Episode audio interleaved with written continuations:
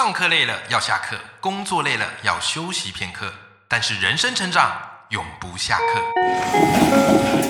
嗨，欢迎来到 Life 不下课，我是欧阳立中，每天陪你学习练功，一起玩出你我的理想生活。Hello，各位听众朋友，大家好，我是欧阳立中，欢迎收听 Life 不下课，每天一集不下课，别人休息你上进，累积你的复利成长。好，那么我们今天阅读选修课要来跟大家分享一本非常实用而且好读的书。那这本书呢，就是我的好朋友、好兄弟李洛克所写的故事行销。好，那各位听众朋友，对于我这个朋友洛克应该是不陌生啊，因为我节目常常会讲到他，然后也常常会分享他的书啊，因为他教会我了我很多，然后我也觉得他的这本书的故事行销的功力。绝对是值得你学的，而且最近前一阵子洛克写一篇文章，哎，我觉得他真的很厉害啊！他前阵写了一篇文章，在网络上爆红。那这篇文章那时候就是在讲那个，因为之前九妹不是跟 Seven Eleven 联名出一些商品，那其中一个商品叫八倍欧姆蛋蛋包饭，对不对？好，那网络就是有一番这个在讨论，哎，这个八倍欧姆蛋到底有没有他说的八倍？好，后来这个洛克哈，他就从一个角度写，我觉得蛮有意思的。好，他的那个标题啊，叫做“九妹与 Seven Eleven 联名的八倍欧姆蛋包饭，不小心捅破食品业不能说的秘密”。哦，这篇文章很很厉害哈，这篇文章很厉害，而且里面真的有点出一个很重要的关键。好，那如果你有兴趣的哈，你自己可以到脸书好去查李洛克啊，看这篇文章。我看这篇文章已经破万赞了哈，目前一点二万赞哈，三千两百多次的分享。OK，好，那简单跟你介绍完我这个朋友好，以及他最近一篇爆红的文章之后呢，哎，接下来我们就来跟他学一学，哎，怎么样？透过故事去怎么样嘞？去行销你的商品。好，那这个关键都在《故事行销》这本书。好，那故事行销今天跟大家分享这书里的几个重点。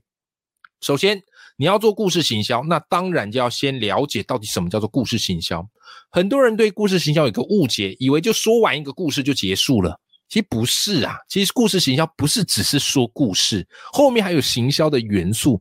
你不能说完故事，人家完全不知道你是在做什么的，你是在卖什么的，对不对？啊，所以故事行销呢，其实洛克在这本书给他下了一个很明确的定义。好，我觉得这个定义相当精准。好，洛克他说啊，故事行销就是为事物附加心理价值，来改变受众原有的观感。好，我再说一次哈。故事行销就是为事物附加心理价值，来改变受众原有的观感。OK，书里举一个例子哈，本来有一家的这个呃饼干啊，叫做雪地士，好雪地士这样的一个饼干，那他们那个饼干呢，长得是方方正正的啊，就一个正方形啊，这个是过去的这个饼干，就后来嘞。这个雪地士啊，他们这个销量不如预期，所以他们就想要来做一个行销的改变。因此，你知道他们做什么行销改变吗？他们就把它叫做全新钻石雪地士。我天啊，全新钻石雪地士，你吃的不只是饼干，是钻石饼干啊！哇，你一听就觉得炫爆，对不对？好，事实上他们到底怎么做呢？很简单，他们只是把这个正方形呢转一下啊，转个四十五度。那它是不是就变成像是一个棒球场的这个算是菱形，有没有啊？那过去那个正方形的样子听看起来很无聊嘛？那现在转了四十五度，就变成是一个像是钻石一样的菱形。你说这样子有差吗？它改名叫全新钻石雪地式，然后只是把那个转了四十五度，内容成分完全不变哦，有差吗？我跟你讲，结果会让你吓到下巴掉下来。为什么呢？因为它的销量就此上升百分之十八。而且品牌的认知度从此高出百分之五十二，是不是很夸张？你知道吗？好，所以这个就是故事行销的威力。很多时候我们要去推广我们的产品、我们的价值、我们的课程或我们的专业，不是你不够好，而是我们少了一点说故事的诀窍。为什么呢？因为人对于广告都是会抗拒嘛。你看，你上那个对吧？你看那个 YouTube，看没多久广告跑出来，你就立刻给他按掉，略略过广告，对吧？你很少会把广告看完嘛，所以大部分呢，就是我们对于人家想要推销产品啊或行销什么的，我们都很抗拒。可是人脑很特别，这个也是人脑一个很独特的地方，人脑无法抗拒故事，为什么呢？因为早在我们的祖先，他们就是透过故事把很多的文化或智慧啊或价值传承下来。好，所以故事早就已经是内建在我们的 DNA 里面，你一个无法抗拒的抗性。好，所以适度的用故事来帮助你行销是非常有用的。好，那当然你接下来就会好奇说，哎，那我到底该怎么故事行销？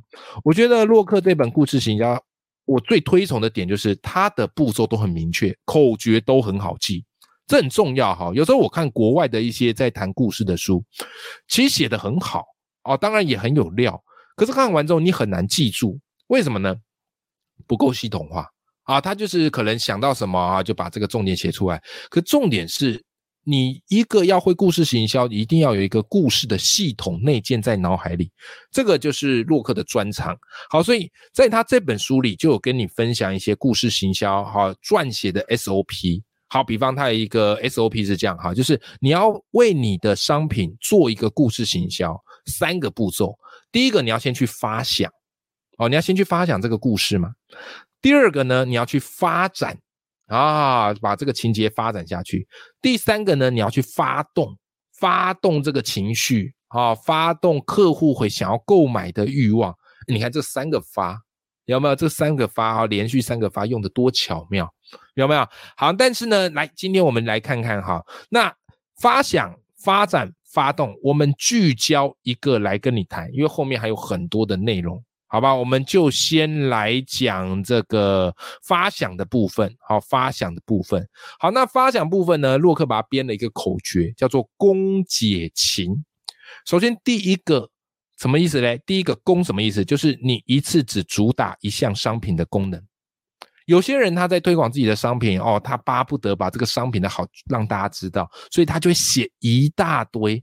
可是你要知道，在消费者眼里，你写一大堆就是一堆杂讯，他根本记不住。所以你在做故事行销的第一步不是加法，而是减法。OK，你商品很好，我知道；你课程很好，我知道。但是如果只聚焦一项功能，那会是什么？好，比方一想到宝利达蛮牛，你想到它。不断主打的一个功能，它所有广告主打的功能什么？就是提神嘛。你累了吗？啊，喝一罐宝利达蛮牛，有没有？就聚焦这一个就好哦。其他的功能它就不要去讲，对不对？好，这个就是攻解情的攻。好，再来解是什么意思呢？来，第二个解是指解决这项商品到底解决了什么问题？好，这项商品到底帮人家解决了什么问题？这很重要嘛？OK，如果你的商品你只是说好，但对方他无法理解这个对他有什么意义，所以你就要想办法去找出客户的问题，并且告诉他我这个商品可以解决你什么的问题。OK，好，比方呃，好假设啊，这个好五九一房屋交易有没有哈？诶，他解决了什么问题？哎，他就是解决没人看房，或者人家不知道这个标的在哪里。好，透过这样的一个平台，好去搭建大家对于这个房产资讯的公开透明化，有没有？这就是所谓的解。好，再来最后一个嘞，最后一个公解情嘛，情者是情境哦，这个情境很重要啊，你要想办法去搭建一个情境，客户才有办法去想象。他在这个情境遇到了这个问题，可以透过你的产品来解决。好，所以情境你就要去设想问题会发生在什么样的情境啊？好，比方来讲这个什么样嘞？好，假设这个京都念慈庵啊，川贝枇杷膏这个糖糖好糖果好了，它情境会发生在什么什么样状况？这时候你情境也许就可以设计在哦，这个老师啊一天连上六节课。哇，上到那个讲完啊，上到一天下来，喉咙都哑了，哦，都没有声音了。你看这个情境一出来，是不是听众就很有这个代入感？好不好？好，所以这个就是所谓的公解情啊。我们在一开始的故事发想，你可以这么做。你说哇，老师这个真的很有帮助。那发展跟发动又是指什么呢？哎，这边卖个关子给你，好不好？其实我不断的强调一件事，你的。钱花在哪里，你的眼界就在哪里。其实我每个礼拜三哈跟大家分享这些书，不是要剧透这本书，让你一听完这本书就不买了。其实不是，你有没有发现，我每次礼拜三介绍书，我一定会把书籍连接放在节目资讯栏，对不对？很简单嘛，因为我一直觉得读书阅读是一件很重要的事情，是可以改变人生的。但前提是你要愿意花钱去买。我现在觉得出版社越来越辛苦，因为现在可能很多人都不太买书了。网络上资讯那么多，但是我觉得很多时候我们学习还是要试着静下心来去买一本书，好支持这些作者，好吧？上次洛克很可爱，他有一篇文章就讲，好，其实你买一本书，作者能分到多少版税？大概三十块左右，因为大概是十趴到十五趴嘛。好，所以你支持他买他一本书，他就可以吃一盘回转寿司。你有发现版税比你想象中的还要少？对呀，好不好？所以我觉得支持作者最好方法就是去买他的书。好，所以另外那个发展好跟发动，我在这边卖个关子哈。好，但是呢，来再跟你介绍，他书里有一块，我觉得是你很值得学的，就是我们在做故事行销，好，然后你要开始去想这个故事，你故事已经出来了，可是很多时候这个故事其实不能用的。啊，你以为这是故事，但是在别人眼里这是个事故，哈哈哈哈这个事故是没办法用的，或者是觉得你到底想干嘛？所以呢，我们有故事出来之后，我们还要做一件很重要的事情，就是我们要想办法把它优化啊，我们要想办法把它优化。但故事要怎么优化呢？洛克这本故事行销也告诉你了，而且他这个口诀超级好记的，我直到现在我完全没有看他这个书。啊，也或是这个这个叫什么脚本，我也有办法背得出来，叫剧情简易基金啊，剧情简易基金。啊，这个剧情就是故事剧情嘛，简易就简单嘛，好，然后基金就是啊，你可以想象理财投资的基金，但是来剧情简易基金其实就在讲故事的六个优化的魔法。我先全部给你带过一遍，然后我挑几个来跟你分享一下。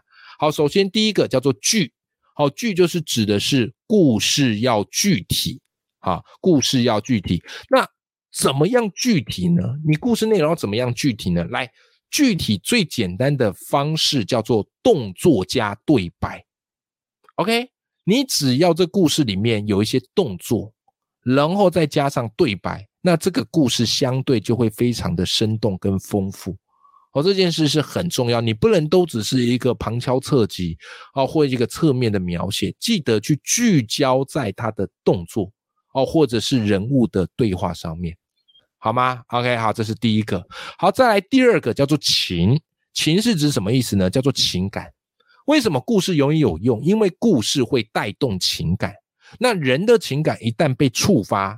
他就会去做出行动跟决策，真的会驱使人去行动。我跟你讲，往往不是理性，而是感性。而感性就是指你要想办法去驱动他的情感。OK，好，那这边就很有意思哦。我们要怎么样去驱动情感？洛克他这边点出哦，其实驱动起来最好的方式就是控制他的哭点。你说，哎，哭点能控制吗？可以，只要你知道人会因为什么。情节而会想哭，你就能控制了。好，你说哇，太神奇了，这简直是魔法。对，好，那人的哭点会有哪三个呢？来，这就涉及到我们情感的三个面向。第一个叫做离别感，对不对？好，第一个叫离别感。所以你想嘛，那个朱自清的背影有没有啊？那爸爸好帮买橘子，然后这个送他搭火车，有没有？这就是有创造出一种离别感。很多的故事剧情或者很多电影情节不都是这样吗？哦，女主角坐上车子走，然后男主角在后面追，离别感。OK，好，再来第二种人类会共通的情感叫做悔恨感，有没有啊？年轻的时候哦，没有去跟自己暗恋很久的这个青梅竹马告白，悔恨感。有没有啊？年纪大了，发现过去啊有一件事情是自己的梦想，但是一直没有去做，悔恨感。好，所以你只要能掌握悔恨感，你那个故事设计就会特别的精彩。最后一个感，我觉得很特别，叫做逞强感。因为这个世俗价值告诉我们要坚强，所以有时候我们明明怎么样嘞，很辛苦，但是我们仍然是咬牙微笑，是吧？好，所以逞强感也是你在故事里面可以去设计的，有没有哈？像爸爸就是标准的逞强感嘛，啊，家里很多事情都一肩扛，啊，但是也不能轻言啊去讲些什么逞强感，有没有？好，所以你只要掌握了离别感、悔恨感、逞强感。你就可以设计出很有情感的故事了。好，再来，这个剧跟情都讲完了嘛？好，再来叫做简。什么叫做简？来，简就是简单，就是你这个东西要够简单。你这个东西最好是大家善用、大家熟悉的事物。OK，你说，哎，不知道创新吗？不熟悉，为什么呢？因为人脑在接受创新的事物哦，是很耗能的。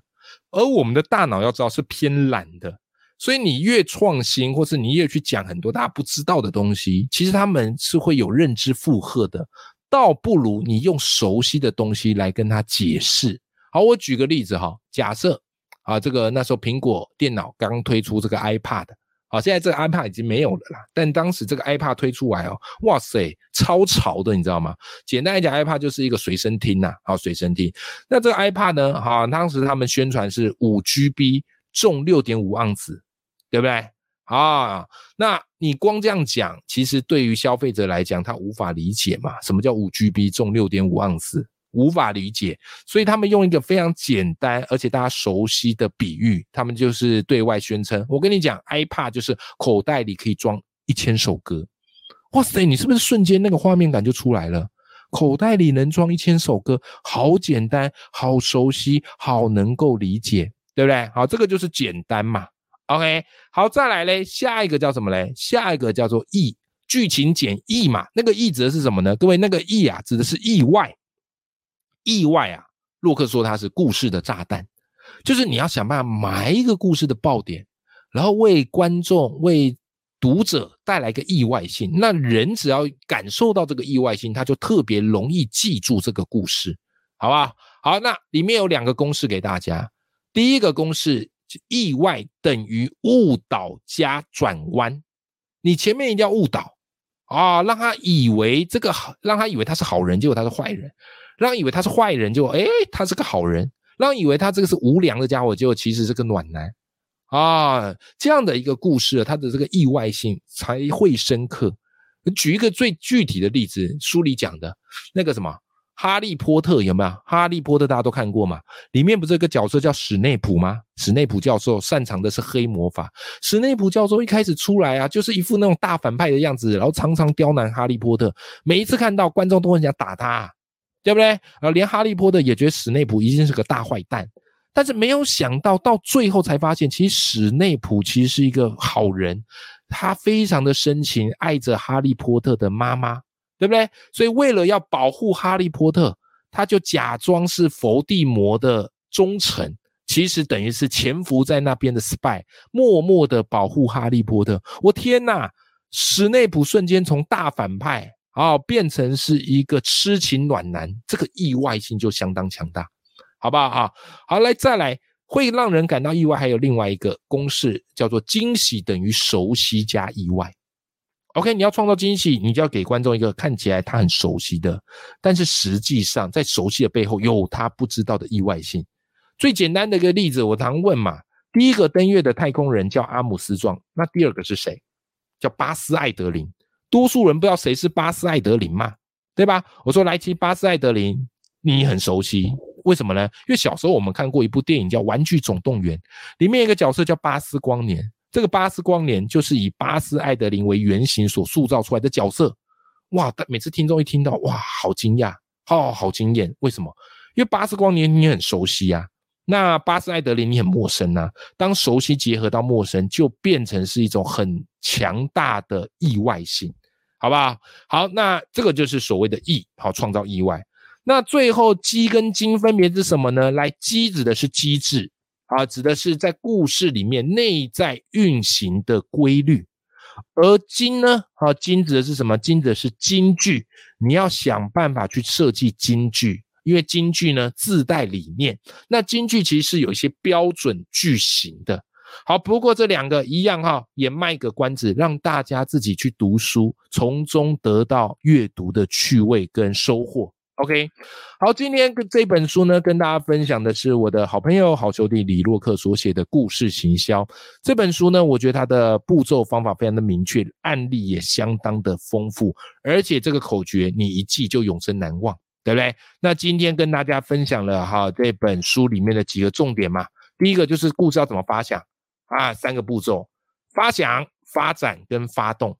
那发想的部分呢，就是所谓的功解情，功能解决什么问题，以及情境，对不对？好，再来，你故事出来之后，你要怎么去优化？记住六个字：剧情简易基金，超级好记。来复习一下，这个剧是什么？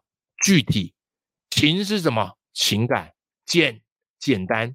意意外。机机智金金句，你看是不是？我今天讲二十分钟，你就已经感受到这本书的魅力。没错，其实我们都有很丰富的知识，或我们都一定有很棒的价值观，但是我们要学会帮这些道理，帮这些产品用故事来做包装。OK，那他才有办法轻而易举的把我们这份礼物送给。那些消费者送给这些读者跟客户，好，最后祝福大家哈，我们都可以透过故事行销，让我们自己的专业被更多人看到。永远要记住，眼里有光，心中有火的自己。如果你喜欢这本书，我把这本书的连接放在节目的资讯栏，我们一起支持好书，让自己的人生更加充实。OK，我们今天这期节目就到这边，我们下期见，拜拜。